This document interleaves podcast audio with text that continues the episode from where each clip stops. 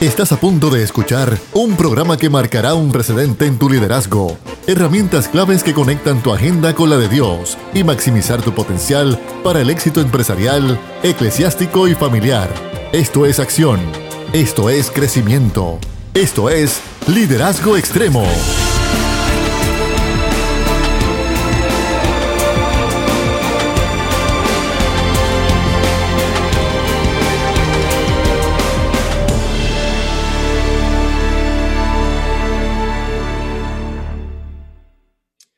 ¿Acaso estás consciente de que el liderazgo depende no tan solo de su líder, sino de también las personas que lo componen? ¿Acaso sabes que el éxito de tu familia, de tu empresa y de tu ministerio está muy ligado a cómo tú interactúes directamente con tu líder? Hoy precisamente en Liderazgo Extremo vamos a estar cubriendo el tema el vínculo con el líder. Este es tu amigo el pastor Emanuel Figueroa, Michael Sosa, la pastora Esther Ortiz y estamos hoy más que contentos porque vamos a poder compartir con ustedes herramientas que le van a ayudar a ustedes a maximizar la influencia de su liderazgo. Le queremos recordar que ahora mismo estamos transmitiendo en vivo a través de la página Liderazgo Extremo. Lo que tienes que hacer es sencillo, entra a la página en Facebook bajo el nombre Liderazgo Extremo y nos puedes seguir, puedes interactuar, puedes comentar, puedes compartir para que otras personas sean bendecidas con esta información que vamos a presentar en la tarde de hoy. Y por otra parte, estamos también con el programa en Spotify y en YouTube. Así que tienes alternativas para que no tan solo mientras interactúas en este momento y por supuesto a través de Redentor 104.1 FM, por donde estamos ahora mismo saliendo, puedes seguir recibiendo y nutriéndote y luego del programa repasar los puntos en las plataformas antes mencionadas. Y hoy queremos presentar precisamente este tema porque entendemos como equipo que es crucial saber de que usualmente cuando hablamos de liderazgo, todo el mundo está pensando en cuán importante es el líder en todo esto. Y por supuesto, precisamente somos un ministerio y un proyecto que se enfoca en precisamente dar herramientas al líder porque depende mucho de su postura y de sus decisiones. Por supuesto, por algo es líder. Y tú que nos escuchas, de seguro eres líder en alguna atmósfera o alguna postura como tal en donde tú influencias. Y utilizamos la palabra atmósfera porque creemos en que tú influencias un ambiente con tus decisiones, con tu proyección y con las decisiones que toma. Entonces, precisamente bajo esa premisa, queremos decirte que aunque tú seas líder, de seguro tienes una persona de autoridad en alguna esfera, la cual sus decisiones te impactan a ti y por cuanto te impactan, también impactan la forma en con las personas que tú influencias. Por ende, no existe un líder realmente que no que esté completamente libre de influencia de otro liderazgo. Sea, usualmente los líderes tenemos otras autoridades a los cuales nos ayudan, nos canalizan y nos ayudan a poder filtrar nuestras decisiones, porque siempre es bueno, como dice incluso en la Biblia, que en la multitud de consejos está la victoria y precisamente es menester que tengamos una autoridad. Pero ahora bien, cuando nosotros componemos un grupo y somos parte de un ministerio donde hay un líder encima de nosotros en ese sentido, tenemos que estar claro que las decisiones que nosotros tomamos a favor o en contra de ese líder va a influenciar grandemente el desarrollo de ese ministerio. Y sobre eso precisamente queremos abundar y queremos poner la base y, que, quisiera, Michael, que pudieses abundar un poquitito en tu postura en cuanto a cómo tú has podido interpretar lo que es este tema. Bendiga a todo el mundo, saludos. Espero que se encuentre bien, la paz de Dios dentro de todo este proceso. Pues fíjate, Manuel, cuando desarrollamos el tema, es, bien interesante porque si tú eh, eh, tuvimos al pastor Jesús, Jesús Madera de la iglesia de Gosén eh, aquí en el programa, y hay algo que él dijo que a mí me marcó, que sinceramente todavía es la hora que me pone a pensar, y de hecho por unas acciones que tomó también mi, la iglesia donde yo asisto, esto me hizo reflexionar en lo que el pastor Jesús Madera había eh, tocado como, como subtema dentro de lo que él estaba abundando. Y fue que nosotros estamos pensando por este lado de acá, eh, como quizás eh, seguidores, personas que hemos sido influenciados obviamente por otros líderes, estando también en una posición de liderazgo, Pero nosotros nos hemos hecho la pregunta de que, ¿y estas personas que están acá arriba también? ¿Cuál es su necesidad también? Porque los vemos a ellos moviéndose, supliendo otras necesidades. Los vemos haciendo otras cosas. Pero entonces uno se pregunta, ¿y ellos? ¿Cuál entonces es la necesidad de ellos? Porque ellos no son tampoco perfectos. ¿Cuál ¿Qué ellos también están pasando que, que quizás necesite de la intervención de nosotros como seguidores? El Señor da un mandato obviamente básico esto en, en, su palabra y obviamente se requiere, se refiere a, a los hijos cuando dice honra a tu padre y a tu madre. ¿Por qué? Porque obviamente ellos son la cabeza, el componente, el componente familiar. Y obviamente cuando la gente quizás piensa en la palabra honra, están pensando en pleitesía, cosas así, pero la realidad del asunto es que eso va por la línea de respeto. Y cuando tú piensas en que tenemos que honrar a nuestros líderes, estamos hablando también en la línea de respeto, pero eso va más allá. Reconocer si también él necesita o ella necesita algo, ponernos en los zapatos de la persona. Entonces, dentro de esta situación, pandémica, mucha gente está esperando la intervención o la comunicación del líder, pero le hago la pregunta a las personas que nos están escuchando. Tú también te has comunicado con tu líder, tú también has pensado si la persona necesita algo o, que, o, una área que quizás tenga necesidad donde tú puedas ayudar. ¿Qué tú crees? Dios le bendiga. Estamos hablando de los vínculos de los líderes. Yo creo, en, porque yo soy pastora también, y siempre es aconsejado que los pastores necesitan ser pastoreados también. Nosotros como pastores necesitamos tener un vínculo también con alguien más arriba que nosotros que nos puedan aconsejar porque como estaba diciendo Michael, todo el tiempo estamos dando, pero hace falta también que recibamos. Hace falta ese mentor también para cada líder que yo le pueda decir, mira, hoy no quiero pastorear, hoy no me siento bien, me, estoy pasando mal y que es una persona que a mí no me va a juzgar, sino me va a restaurar. Así que también yo como más abajo tengo que ver, ese es mi mentor, ¿qué puedo hacer yo por él también? Esto todo un vínculo. Los discípulos tenían a Jesucristo y Jesucristo iba ante el Padre y se apartaba a porque él en su forma humana también necesitaba orar a alguien más arriba que él. Emanuel.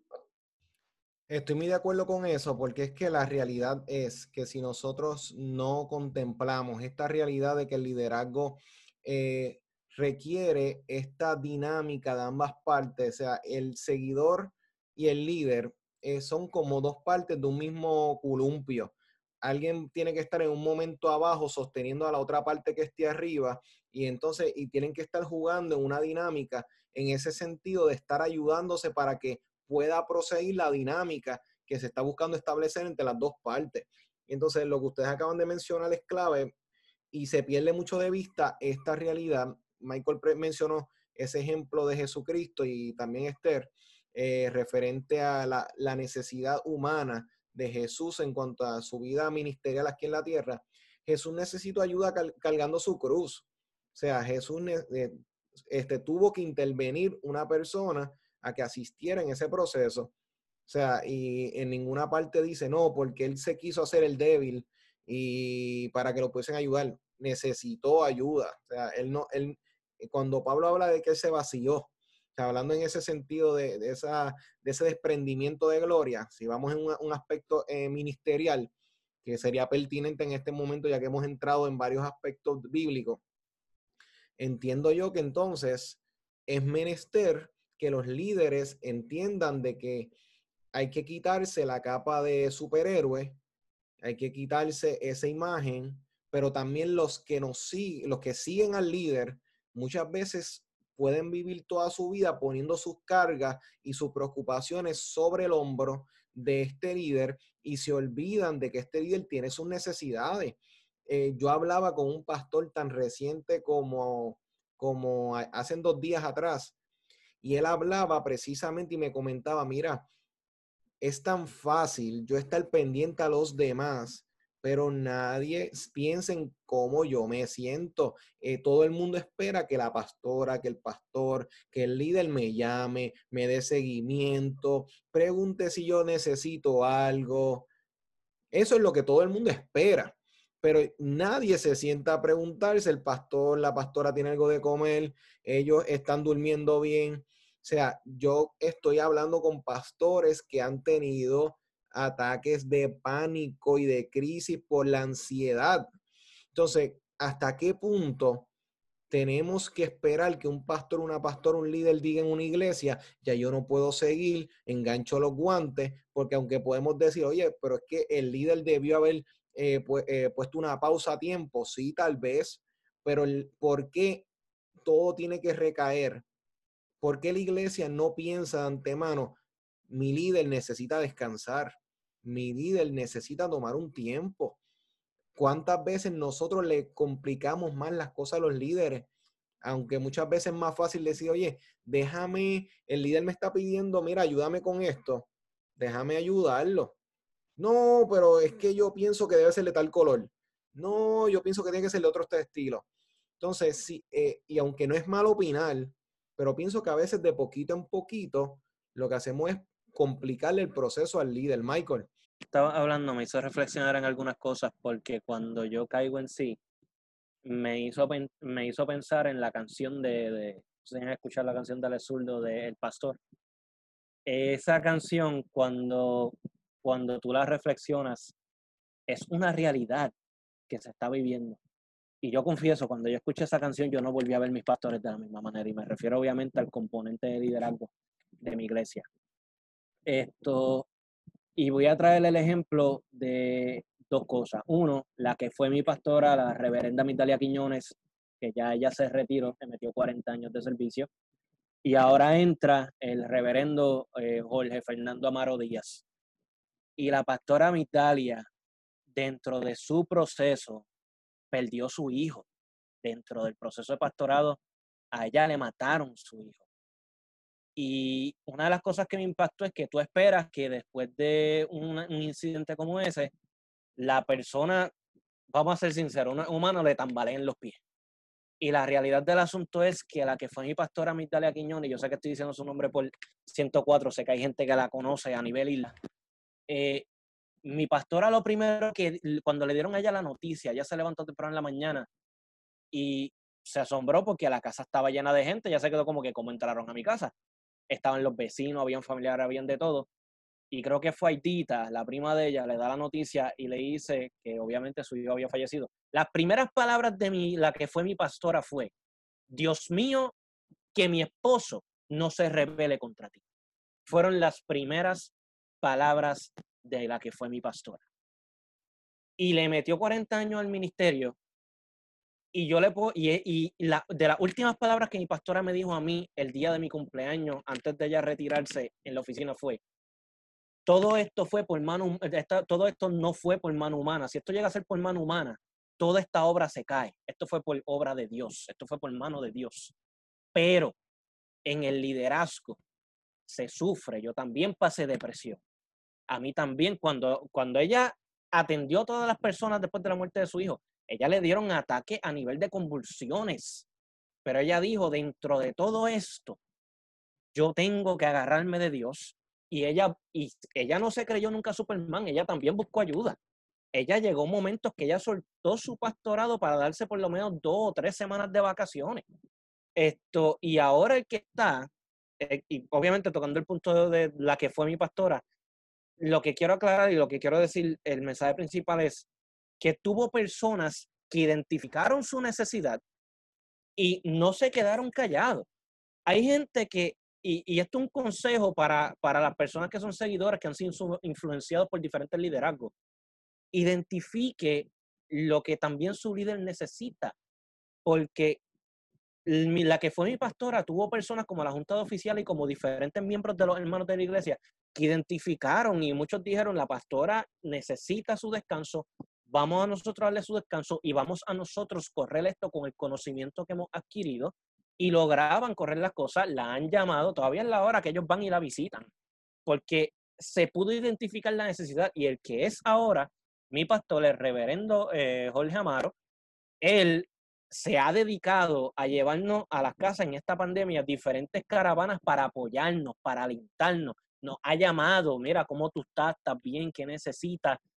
Y la iglesia identificó eso y de sorpresa le llevaron una caravana a él y oraron por él al frente de la casa y le llevaron cosas para que él también pudiera suplirse. ¿Qué le quiero decir con esto? Con el ejemplo de mi pastora, con obviamente las, las cositas que pasó dentro de su liderazgo y con lo de eh, ahora el que es mi, mi pastor, el reverendo Jorge Amaro, que uno como seguidor, uno como persona siendo influenciado por su liderazgo, uno tiene que también aprender a que, como dijo Emanuel, Muchas personas dicen, es que esto debió de hacerlo así, es que esto debió de hacerlo así.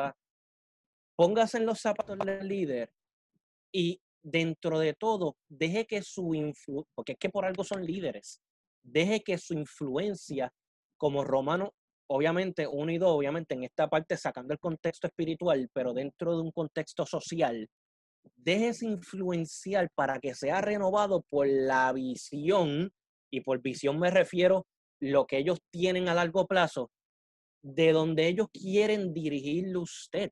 Porque muchas veces cuando no nos ponemos en sus, en sus zapatos, cuando no logramos identificar quizás las necesidades que están pasando y hablamos pero no actuamos para bien, pasa lo que pasa al principio o lo que él dice o lo que Alex Zurdo dice al final del video, si lo han visto, muchos pastores lamentablemente optan por el retiro de manera temprana o terminan renunciando porque mucha gente lo tiene como super santos, pero ellos son tan humanos como tú y como yo. Esto en el contexto espiritual.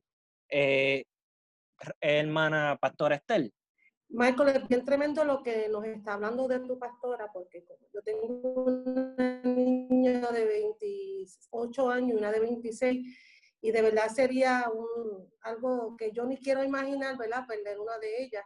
Este, pero los líderes pasamos muchas situaciones de ansiedad, de, y son cosas que tenemos que resolver en el momento, no son cosas que yo te pueda decir, pues está bien, vamos a, a esperar la semana que viene o deja verlo, cómo lo voy a resolver. No, hay situaciones que nosotros como pastores pasamos y tenemos que resolver ahí en el momento. Hubo una ocasión donde yo tenía un grupo de adoración y yo era parte del grupo porque yo tocaba la guitarra y cantaba con ellos. Éramos un grupo como de cuatro o cinco personas y ese sábado a mí me dio una migraña y tenía muchos malestares y las migrañas a mí me dan que no puedo ni ver casi la luz ni escuchar ruidos duros. Y los eh, del equipo tuvieron un, cada cual tuvo su contratiempo y no pudieron llegar. Pero a tiempo no nos avisaron, así que no se pudo hacer otros arreglos. Así que yo con todo y dolor de cabeza tuve que verla, ir al altar, este, encomendarme a Dios dirigir la adoración sin que se viera que yo estaba enferma, este, eh, y a cantar y tocar la guitarra y luego a entregar la parte y irme a la oficina y pues descansar. Con eso quiere decir que los líderes pasamos situaciones y nosotros necesitamos personas que nos apoyen, como Moisés, que tuvo los que le levantó las manos. No todo el tiempo el pastor somos Superman, ni Wonder Woman, ni nada. Nosotros somos gente que yo llego de mi casa cansada, a mí me da hambre, este, yo tengo situaciones familiares, situaciones financieras, pero nosotros como líderes, yo siempre digo que debemos tener gente más arriba, donde, o gente alrededor donde nos entiendan, porque bien que tenemos este, en la función pastoral, pero también necesitamos de ese equipo que nos apoyen, que nosotros podamos ¿verdad? ejercer lo que Dios nos da este, pero no podemos solo, igual que los apóstoles, dicen, no podemos estar sirviendo las mesas y también predicar. Nosotros necesitamos, fue cuando entonces entran en juego los diáconos y, y, lo que se forma la iglesia primitiva. Pero nosotros necesitamos gente que nos apoye, porque no lo podemos hacer solo. ¿Qué tú opinas de eso, Pastor Emanuel? Pues, Pastor Esther, este, fíjate, en ese punto, eh, creo que hay una gran necesidad de regresar a lo que viene siendo el ponerse en la postura de, de poder ser incondicional. Y yo sé que esa parte de incondicional es una palabra que es muy sensible porque debido a que ha habido tanto abuso de poder en los liderazgos generales, en las empresas muchas veces, en, la, en los ministerios se ha dado, en las familias, ese tipo de abuso de poder pues tiene a la gente en general sensible a ese asunto de incondicional. Y hoy en día las cosas se dan de manera condicionada. Siempre y cuando tú cumplas con esto, yo cumplo con lo otro. Siempre y cuando tú no me falles aquí, yo no te fallo acá. esa dinámica condicionada se ha metido tan fuerte en la cultura, en la forma de hacer liderazgo, que nosotros tenemos que poner en perspectiva dos puntos. Sí, yo tengo que estar consciente y no podemos eh, ignorar que cuando hay dinámicas de abuso, uno debe manejar y saber cómo las va a manejar porque uno tiene que tenerse ese respeto, esa dignidad y uno tiene que saber que el líder te respeta como tú respetas al líder. Eso creo que todos estamos claros en eso, pero creo que el detalle, eh, el problema está en los detalles. Cuando muchas veces, eh, sutilmente bajo ese argumento, yo lo que quiero es que el líder se acople a lo que yo quiero y hasta qué punto yo debo decir, oye, pero ¿por qué yo no me acoplo un poquito más a lo que el grupo, a lo que el ministerio, a lo que la visión está solicitando de mí? O sea, que yo creo que hay que poner en balanza que tenemos que, en este caso, de esos vínculos con el líder, entender, mencionaste un, un caso clave de tu experiencia personal. En mi caso, este, Michael lo puede contar cuando tengo que organizar este, ahora mismo los diversos estudios y los maestros y la, que él podrá abundar un poquitito más en todo eso, que han sido bastantes. En mi caso, cuando estamos liderando personas, eh, gracias a Dios yo he sido bendecido con equipos de trabajo que, o sea, agarramos la visión cuando uno la comunica con claridad. Este, las personas como que la, es más fácil abrazarla, nos comunicamos y cuando hay comunicación las cosas fluyen. Pero de la misma forma en el caminar de la vida, muchas veces este, es fácil ver cuando hay personas, pero ¿y por qué no lo hacen de esta forma? Estando ajenos a muchas cosas que, tras bastidores se dan en el liderazgo, que el líder no está bregando solamente con tu problema. El líder está bregando con el problema de todos aquellos que componen el grupo. Y hay veces que nos sentimos que el líder tiene la obligación de darnos explicaciones pero hay veces que la explicación va a violentar una confidencialidad con otra persona que compone el mismo grupo en el que tú estás. Y esa es parte de que hay veces que tenemos que, mira, el líder no puede entrar en detalle. No, no me pude reunir contigo porque es que estaba reunido con fulano y sutano que tienen un problema matrimonial. Eso no se va a hablar. Eso no, o no se debe decir. O sea, este, por ética. Pero entonces, ¿cuántas cosas en las empresas en las empresas, en el ambiente empresarial se respeta eso más, como que se da por sentado que hay unos códigos, pero a veces en el ministerio se salta o en la familia. Los hijos y las hijas tienen que estar claros que mamá y papá van a hablar de unas cosas que no necesariamente las van a compartir con ellos. O sea, porque hay unas decisiones que como madre y padre tienen que tomar en el hogar que requiere que tú puedas eh, tener esa empatía. Yo creo que la palabra es empatía, como que tratar de con, eh, ser conscientes en estas cosas. Michael. Tres cosas puedo absorber de lo que tú acabas de indicar. Uno, delegar. Pero cuando se delegue, dos, tomar iniciativa. Y cuando tomes iniciativa, tres, pon de tu parte. ¿Por qué? Porque el, el líder muchas veces, como tú acabas de indicar, esto, nosotros vemos una persona según la percepción de nosotros por ejemplo, una persona que va quizás los domingos a la iglesia o va domingo, martes y viernes y no tiene ningún tipo de comunicación quizás con los hermanos o con el líder, vas a tener siempre la misma visión de esas personas. ¿Por qué? Porque según tu percepción humana, humanamente hablando y socialmente hablando, ya tú estás programado de que para ti ellos son X o Y personas. Por ende, tú los vas a ver siempre de la misma manera es como yo indiqué ahorita, a veces se nos olvida el factor humanidad. Entonces, cuando la persona no pone de su parte, y como tú bien dijiste, empiezo a contar un problema, eh, ten en cuenta que eh, o conté un problema, se me dio un espacio de tiempo y empiezo ahí a orar, mira, no me has contestado, mira, no me has hecho esto, mira, no me has hecho lo otro. Eh, uno tiene que entender cuando una persona está en una posición de liderazgo, una cosa es lo que la persona hace en su liderazgo y su vida acá en la familia, por poner un ejemplo. Esto, y a veces hay cosas que pasamos por alto. Este, y digo, pasamos porque yo me tengo que incluir que a veces nosotros, quizás con el ajoro de, de, lo que tenemos en el día, pasamos por alto ciertas cosas y no tomamos en consideración quizás el, el, líder en su posición de liderazgo. Esto, ¿por qué dije tres, cosas y empecé por la última?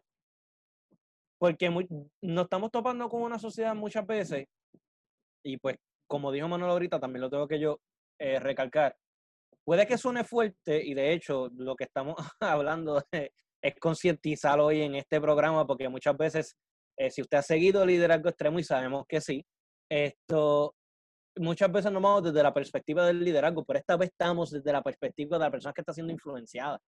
Y, y hay algo que tenemos que tomar en, en consideración. Eh, estamos viviendo muchas veces en una sociedad que lamentablemente muchas veces es egoísta para mí, para mí, para mí, para mí. Cuando usted mira en la Biblia y toco el, el aspecto espiritual ahora por un momento porque quiero absorber la verdad, este principio bíblico que podemos aplicar en la empresa y en la familia. Y la realidad del asunto es que cuando usted mira el ministerio del Señor Jesús, él mismo dijo, el Hijo del Hombre vino a qué? A servir. Entonces, la palabra minister viene de servir. La persona piensa que porque es un ministro, pues es que está en una posición. En verdad, la realidad del asunto es que aquí lo que se enseña y el principio que podemos aprender aquí es el principio del servicio. Entonces, el principio del servicio lo primero que te enseña es que tú no puedes estar jalando para ti. Es que tienes que también dar. Entonces, cuando tú aprendes el principio que es mejor dar que recibir, tomándolo en consideración de que yo doy de mi tiempo, vamos a poner este factor, doy de mi tiempo y de mi comprensión para una persona para poder, como objetivo, a aligerar o aliviar la carga que la persona tiene. Por ende, cuando se delega, y si usted está en una posición de liderazgo porque te delegaron para que tú atiendas ciertas áreas, es para que obviamente tú pongas de tu parte como líder, pero también tienes que estar pendiente que hay un líder también por encima, que también tienes que mantener el ojo, porque la salud de esa persona hay que cuidarla, el bienestar de esa persona hay que cuidarla, eh, eh, hay que tomar muchas cosas en consideración. Pero entonces, si usted está en una posición de liderazgo o no está en una posición de liderazgo, tiene que también tomar en consideración la iniciativa, porque muchas veces quizás estamos pensando que de los líderes siempre tiene que salir todo. Y cuando nosotros examinamos la humanidad, cada persona tiene obviamente un cerebro. Entonces, si nosotros tenemos la capacidad de pensar, de todos los seres vivientes, los humanos son los que tienen obviamente este tipo de pensamiento, de procesar, de analizar, de qué hace falta aquí, qué hace falta allá, eh, cuando venimos a ver, analicemos, vamos a discernir el entorno de, de la posición en liderazgo y de los que lo rodean. Porque si usted tiene el poder de hacer algo y de hacer un cambio, gente, hágalo.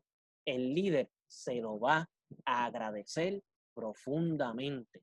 Pastor Estel, usted me dice. Lo que Michael está diciendo es cierto, uno como líder se encuentra con muchos retos porque uno está bregando con diferentes tipos de personas y cada cual pues quiere, este, como estabas diciendo tú, jalar para ellos mismos. Es como cuando este, uno está organizando los cultos, los horarios de culto, eh, nadie, hay muchas personas pues, que no están conformes como usted lo está haciendo. Pero cuando yo voy a hacer un trabajo, yo no, yo tengo que escoger el horario que ellos me, me asignen. Entonces, nosotros como seguidores debemos tratar de, en vez de ponerle más carga al pastor, sino tratar de trabajar con lo que él nos está diciendo. No significa que nosotros como pastores no escuchemos opiniones, porque hay áreas que, que usted puede ser hasta tener más experiencia en teatro, en bellas artes, en cosas que el mismo pastor. Y en esas áreas nosotros siempre necesitamos, necesitamos nuestro equipo de contabilidad, necesitamos gente que nos apoyen, que nos y, si usted quiere que yo te, si tú quieres que yo te delegue algo, tú tienes que mostrarme a mí que tú sabes trabajar y que nosotros hablamos la misma, el mismo lenguaje, la misma visión.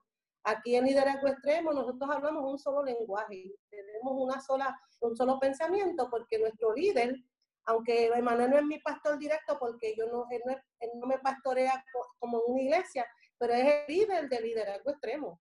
Y nosotros pues, cuando nos reunimos, escuchamos los puntos de vista de él en el trabajo hay jefes que los, los empleados quieren hacer lo que les, les dé la gana para ponerlo así a los puertorriqueños.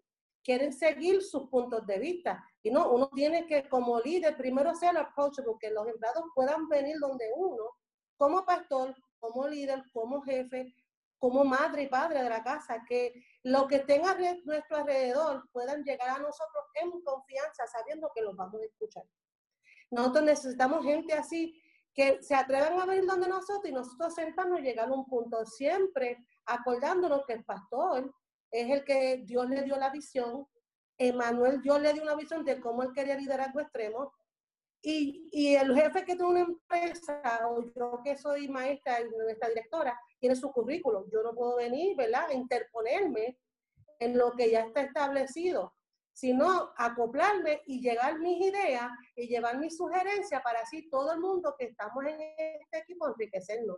Porque todo el mundo tiene voz y voto, pero yo voy a llevar mi opinión sin querer pasarle por encima a mi jefe, a mi director, a mi líder, a mi papá, a mi mamá o yo en mi posición al esposo. Porque el esposo pues es, la cabeza del hogar y vamos a dialogarlo todos juntos y siempre vamos a llegar a un acuerdo. Pastor Emanuel precisamente acabas de mencionar eso de manera magistral porque tenemos que crear esta conciencia. Este, yo pienso que así como uno espera que apoyen lo que uno hace, uno tiene que aprender a apoyar.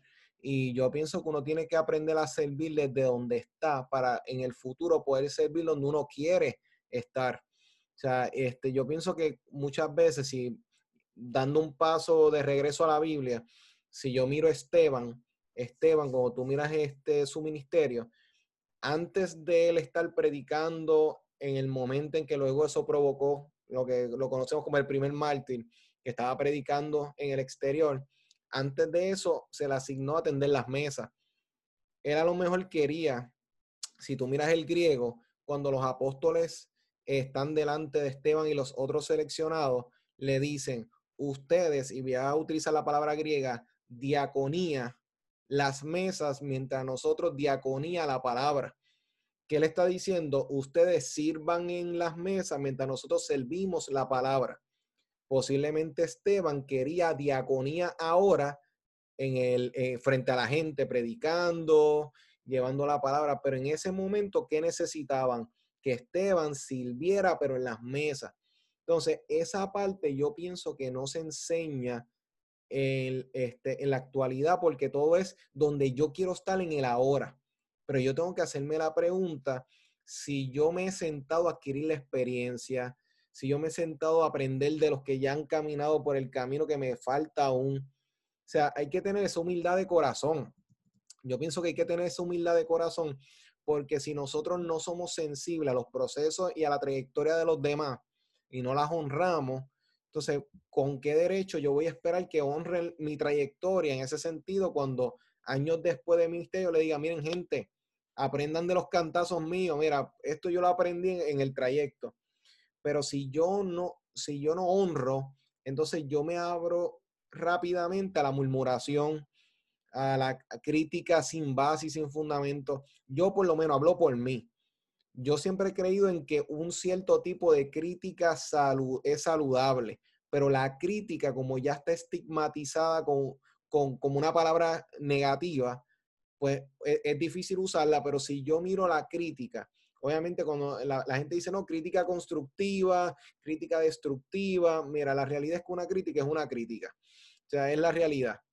El, si tiene un buen efecto o un mal efecto depende mucho del el que la da y también el que la recibe, para que tenga un efecto o malo o negativo, porque una persona puede eh, ser hasta eh, torpe en la forma en que esté verbalizando algo. O sea, y eso no quiere decir que la persona sea torpe en su carácter, pero a lo mejor la persona no mide sus palabras y te lo dice de una forma que tú de por sí sabes que, que no es la mejor. Pero yo como líder puedo decir, déjame entresacar qué es lo real y lo bueno que, puedo sacar de eso. Porque si yo lo descarto de golpe, ah, no me lo dijo de la mejor forma, me ofendí. Pues entonces, pues me puedo cerrar las puertas a una oportunidad que se me está dando de poder escuchar algo que a lo mejor nadie me ha dicho.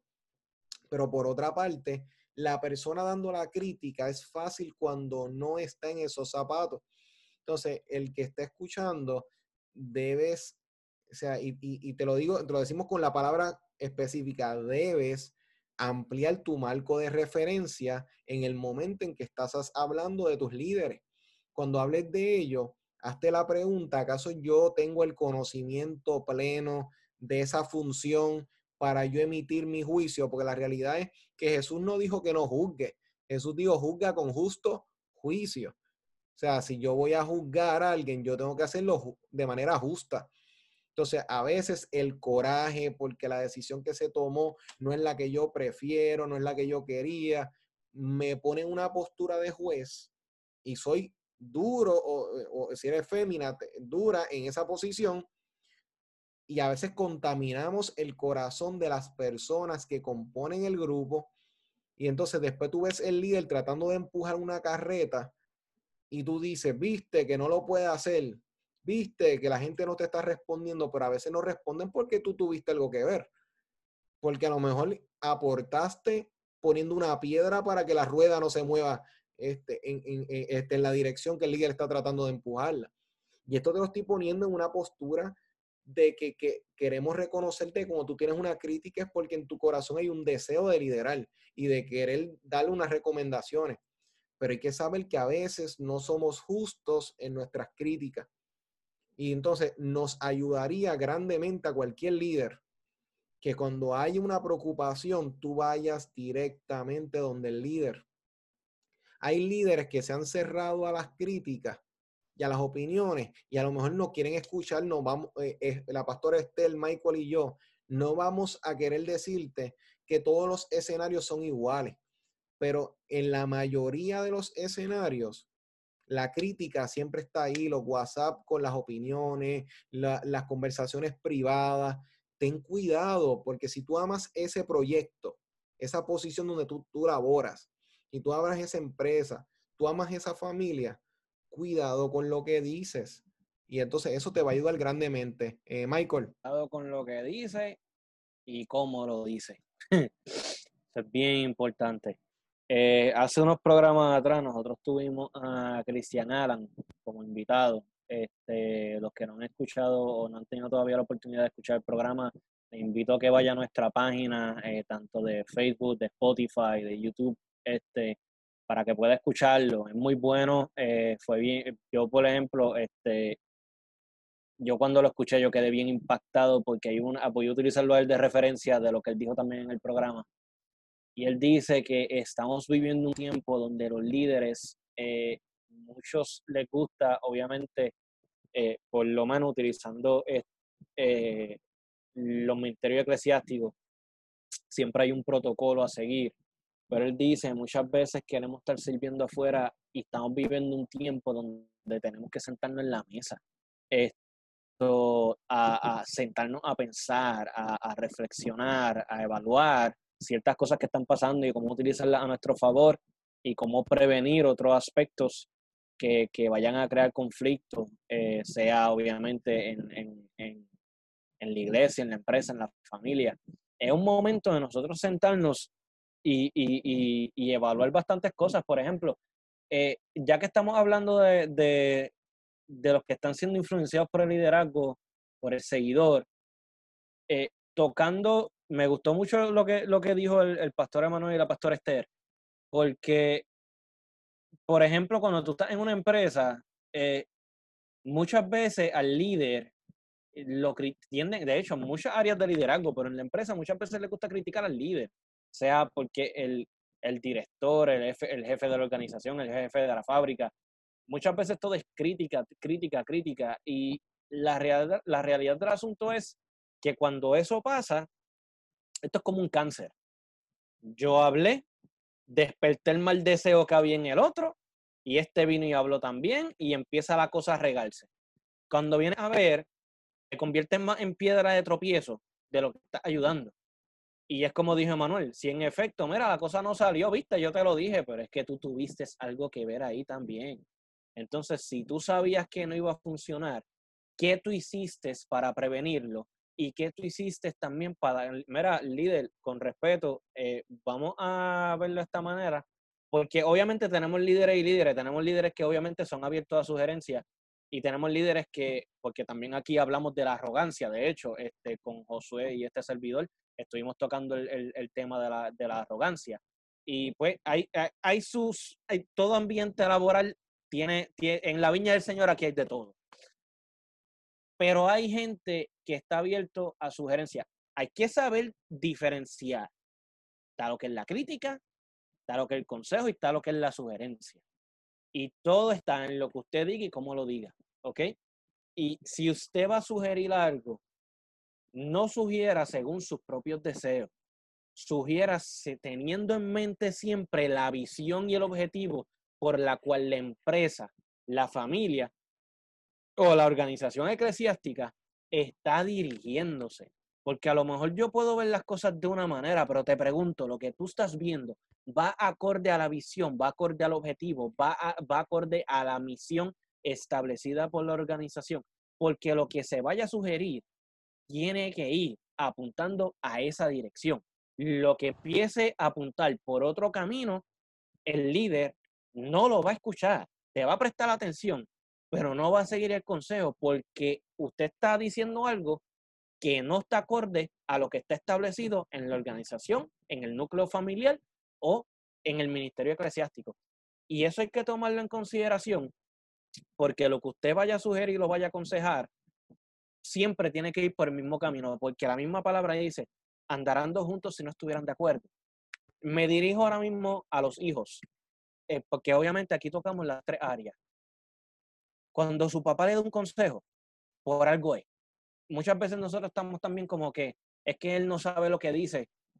Y muchas veces nosotros es como que él también fue joven, él también fue niño, él también sabe lo que está diciendo.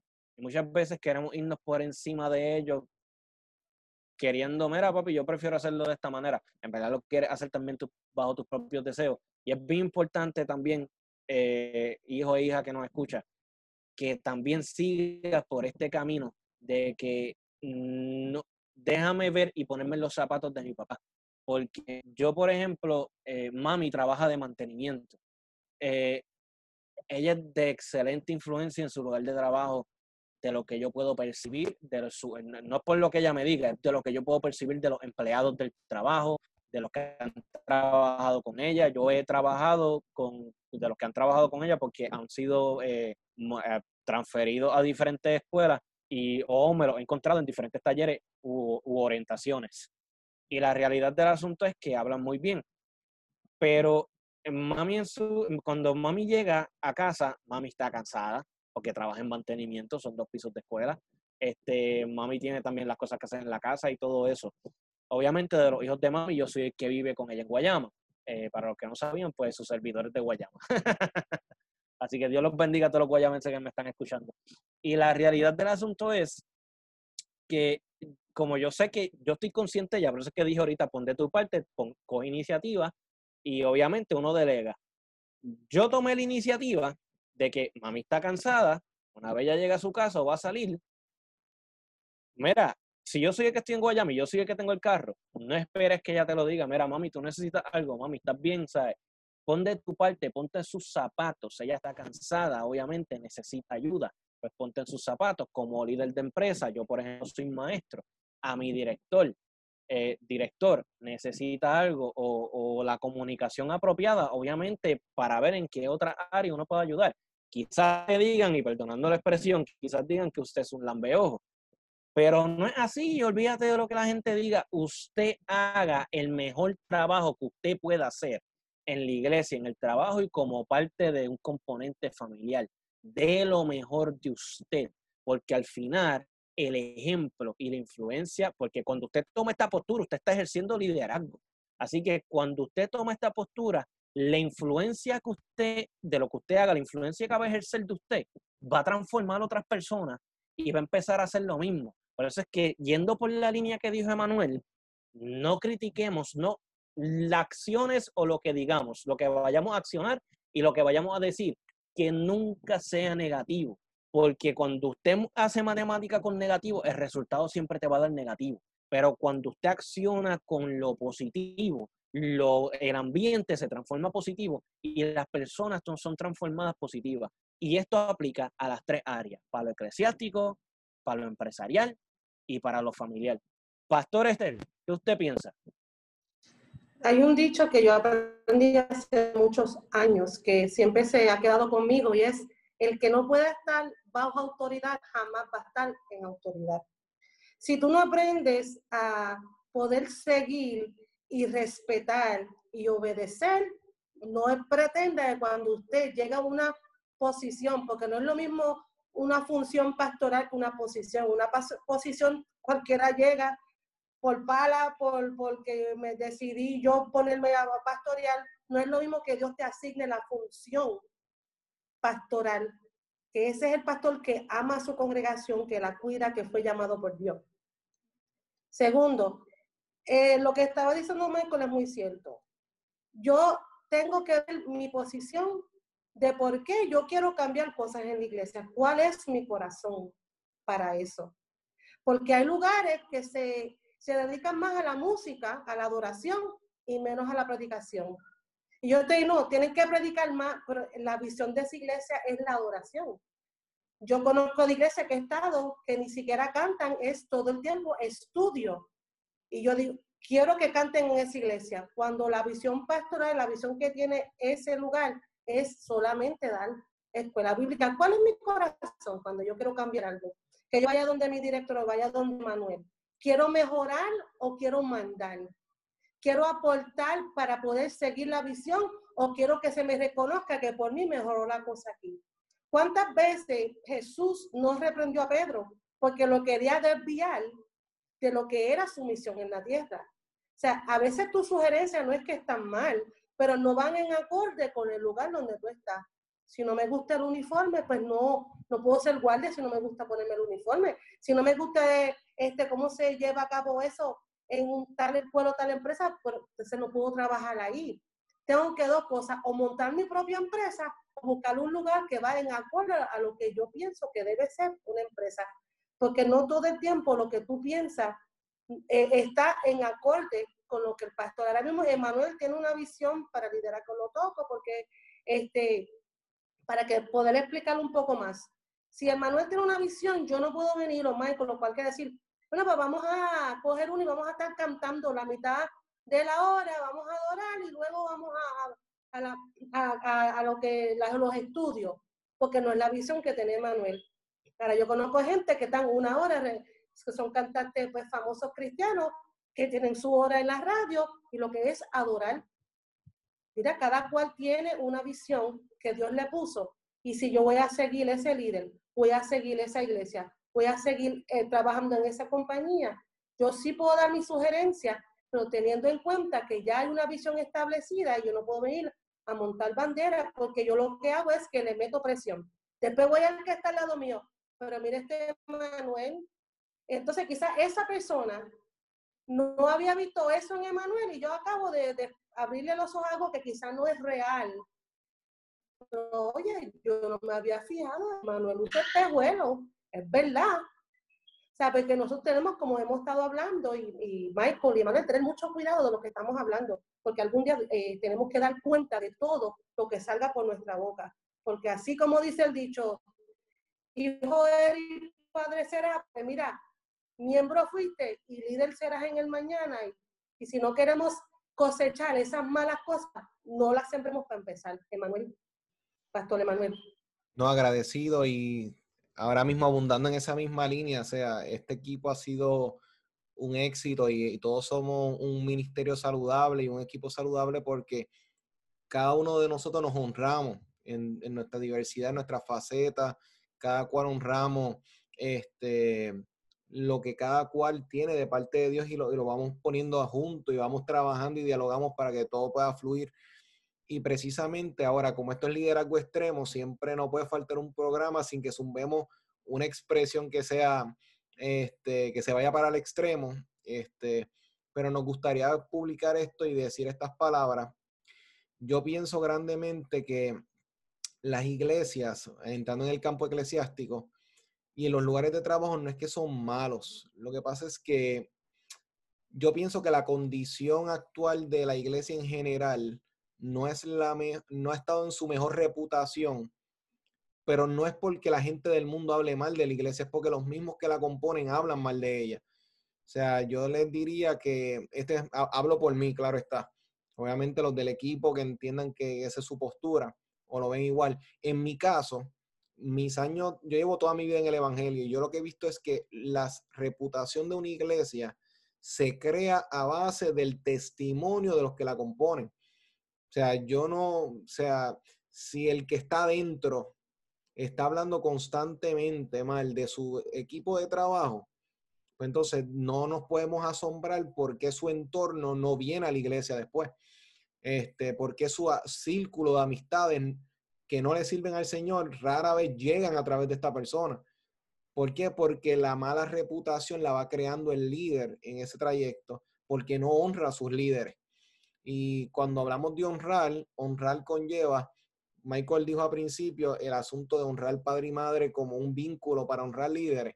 Es eso mismo lo que está pasando. Si yo no honro a estas figuras que Dios ha puesto en este lugar donde tú entiendes que Dios te posicionó, que Dios te puso ahí, entonces, si tú no las honras, y no, no, no, yo tengo un espíritu profético, yo estoy señalando todo lo malo que está ahí.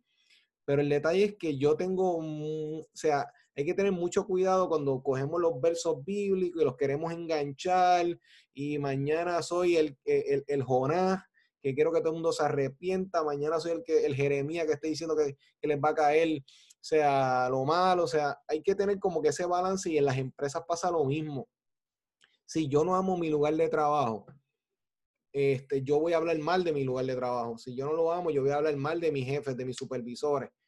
Y yo tengo que aprender a poner en perspectiva que cada cual tiene que tener sus propias opiniones, sus propias conclusiones de las cosas, pero el detalle es que yo como, como, mi vínculo con el líder, yo lo respeto, no tan solo hablando, no hablando mal del líder, yo creo fielmente que yo honro a las personas cuando me vienen a hablar mal de ellos, yo no le presto mis oídos. Porque si ahora mismo una persona que yo ame con el corazón, con lo más profundo de mi ser, alguien viene a hablarme mal de esa persona, como mínimo yo detengo el comentario. Porque si yo le abro mis oídos, yo estoy creando, abriendo mi terreno para que caigan semillas, que en el momento en el que yo tenga una diferencia con ese líder, esa semillita que yo escuché un día va, a surgir, va, a resurgir, va, a empezar a florecer. E, esa, esa mata, esa flor va a empezar a florecer. Y yo creo que ese es el problema con escuchar, porque todo lo que tú escuchas se te queda grabado, o sea, en el subconsciente. Y yo creo que eso lacera mucho las relaciones. Y yo creo que en el día de hoy hemos estado, en esta tarde, hemos cubierto bastante en esta hora, que ya estamos pronto a, a concluir y sé que vamos a tener que darle una segunda parte eventualmente a esto porque hemos tocado este tema en la faceta y en la dimensión del respeto y la honra. Y, pero esto tiene varias dimensiones más que estoy seguro que Estel, Michael y yo podemos eh, en otro momento abundar un poquitito más en cuanto a ello. Así que nosotros queremos poder concluir por el factor tiempo creando, este, dejándoles saber que el liderazgo extremo les exhorta a poder producir liderazgos saludables, liderazgos que sean efectivos y liderazgos que sean de bendición a las personas que te rodean, porque como líder tú influencias y tú tienes el poder en tus manos de impulsar como de aportar para que se estrelle un proyecto. Así que cuidado con lo que dices y sea asertivo, asertivo en lo que haces. Te queremos recordar que este programa está disponible en Facebook, está disponible en Spotify, en YouTube. Y en este momento te queremos invitar a que puedas seguir el Ministerio Liderazgo Extremo y queremos aprovechar, antes de hacer una oración de cierre por este programa, queremos felicitar a Michael, que Michael ha logrado este, y completó su programa este, doctoral hace recientemente, así que te damos un aplauso. Y entonces, Michael, danos unas palabritas en cuanto a esto antes de hacer la oración, pues queremos orar por ti también y te queremos honrar. Primero que nada, le doy gracias a Dios, esto, porque en verdad que sin Él nada, Eh, yo soy uno de los que, uno, le doy gracias a Dios y le doy gloria a Dios por hasta por, por mi respiro, porque verdaderamente eh, solo con Él es que podemos hacer esto. Este, y le doy gracias obviamente al equipo, eh, a Emanuel, que verdaderamente los que nos están escuchando y nos siguen en Extremo, eh, tenemos excelente líder, eh, me llamaba a orar por mí, me enviaba texto, tú puedes lograrlo. El día, de mi, el día de mi disertación, Emanuel estaba enviándome texto, tú puedes, voy a estar orando. A mi esposa luego, a Noeri, que también es parte del equipo Liderazgo Extremo, le enviaba texto, ya terminó. Este, que cuando venimos a ver, verdaderamente eh, eh, fue, fue tremendo la experiencia que tuve con el equipo apoyándome en este proceso. Eh, logré mi doctorado, ha sido una aventura, pero verdaderamente aprendimos y podemos poner en práctica y podemos poner por obra. Todo por la gracia y la misericordia de Dios, porque verdaderamente uno no se merece nada, todo es por gracia y, el poder de Dios. La gracia y el poder que nos sostiene. Diles en, en qué hiciste el doctorado. Ah, el doctorado fue en en currículo y enseñanza y ambientes de aprendizajes en inglés. Esto, y yo pensaba nunca que yo iba a ser yo cuando empecé maestría, yo dije, yo no quiero saber de currículo y mira, terminé entrando en un doctorado en currículo. así es la vida, así es la vida y, los propósitos de Dios. Así que vamos y sabemos que este, esto es un escalón, o sea, hablo por Estela, hablo por mí también, o sea, que sabemos que Dios te va a ir impulsando para alcanzar mayores cosas. Así que Vamos a hacer una oración entonces para concluir orando por todos los líderes y los seguidores de líderes que están conectados y oramos, Padre, gracias te damos por este tiempo, por este espacio. Te pedimos por cada persona que compone un núcleo familiar, que compone un ministerio, que compone, Padre Santo, una empresa, un lugar de trabajo. Padre, sana los lugares de trabajo. Padre Santo, los ambientes laborales, transfórmalos en ambientes de paz, de amor, de armonía, y que tú seas sanando las iglesias, sanando los lugares de trabajo, porque todo esto va impactando la cultura como la conocemos y te pedimos, Señor, que podamos transformar el ambiente por medio de personas sanas que produzcan lugares sanos que tú, Señor, puedas poner el entendimiento en el corazón de cada persona. Y aún, Padre Santo, los que luchan con la ira, con el coraje, y que cuando sienten estos, estos sentimientos, Padre, no pueden medir sus palabras, sienten que no las pueden controlar. Padre, dales paz y dales la prudencia para no destruir con las palabras, sino construir, Padre. Ayuda, Señor, y sana las iglesias, los lugares, sana nuestro país y sana a todas las personas que nos escuchan en sus lugares para que impacten e influencien como bendición. En el nombre de Cristo Jesús. Amén y amén. Así que estamos agradecidos. Les recordamos que el próximo sábado en este mismo horario de 3 a 4 a través de tu favorita Redentor 104.1 FM. Nos vemos el próximo sábado. Esto es Liderazgo Extremo.